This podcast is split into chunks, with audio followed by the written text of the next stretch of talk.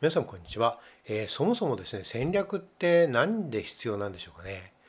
えー、それはね戦略っていうのは当然人間って時間が限られているからなんですよね。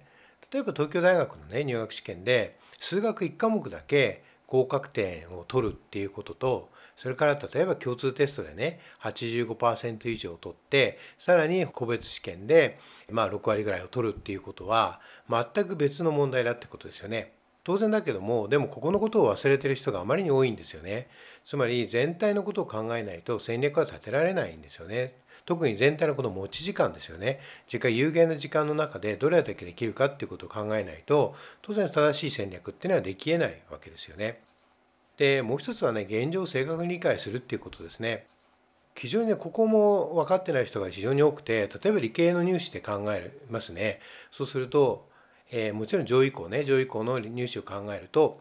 あの高校2年生の冬の時点でもしスーさんの微積分が未就であったりあるいは習熟度が低かったらばもうかなりの危険信号ですね現役合格に関して言えばもうかなりの危険信号が立ってるっていうことですね。つまりそれそういう人は全体の勉強の戦略がそもそもなかったか間違っていたわけですよ。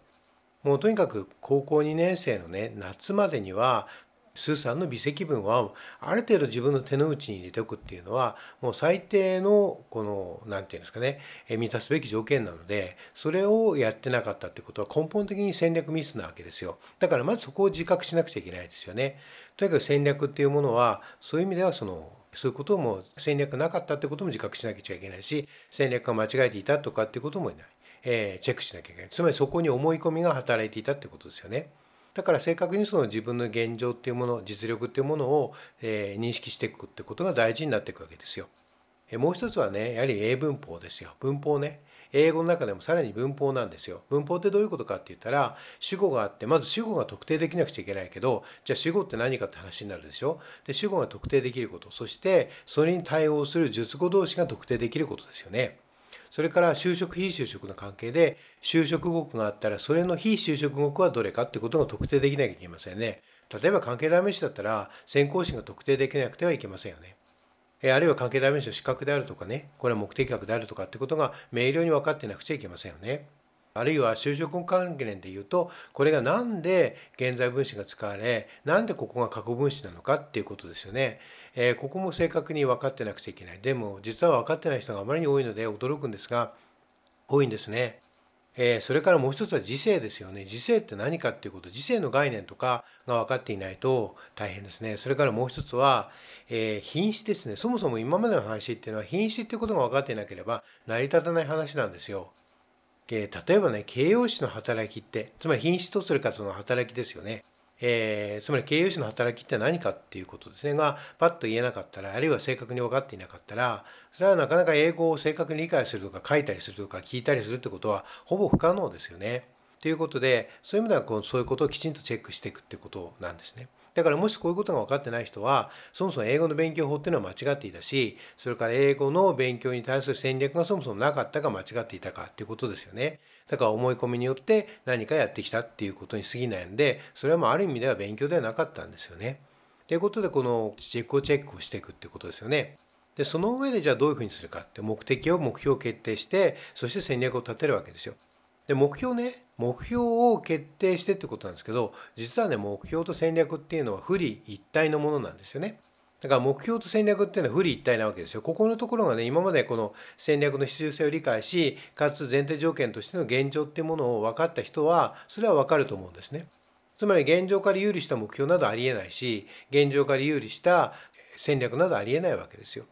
つまりねここで大事なことが分かってくると思うんですよ。つまり戦略とは何で立てるかっていうことなんですが人っていうのは常に万能感があるわけです万能感によって支配されがちなんですよ。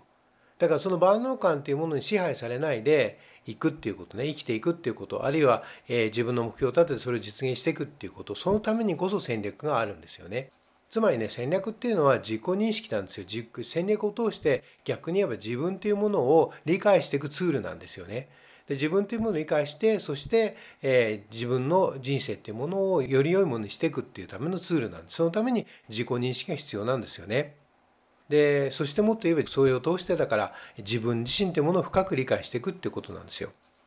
でね、先ほどね、その目標とそれから戦略を分離しちゃう考え方も当然あるんですよ。多くの人は多分そこに生きてると思います。つまり目標と戦略を分離してしまうのはなぜかっていうと、もちろん当然ながら万能感に支配されているっていうことだし、まあ思い込みと言ってもいいですね。いいですが、万能感に支配されてると言ってもいいし、さらに言えばね、算数障害でもあるわけですよね。えー、いろんなその組み立てができないわけですよ。予測ができないわけですね。えー、だからそこ算数障害でもあるし、さらにもっと言うとね、えー、例えば親が子供に対してこうものをサジェッションするときにその戦略を立てる時にね現実に有利していることがあるんだけどそれをその飛躍的な快感ね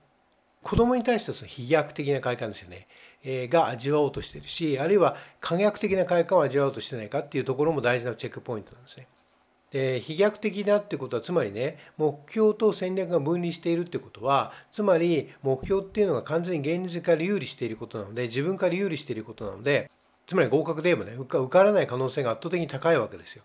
で不合格するでしょ不合格っていうことはつまり、えー、実は飛躍的な快感を味わいたいんですよね。で自分がね。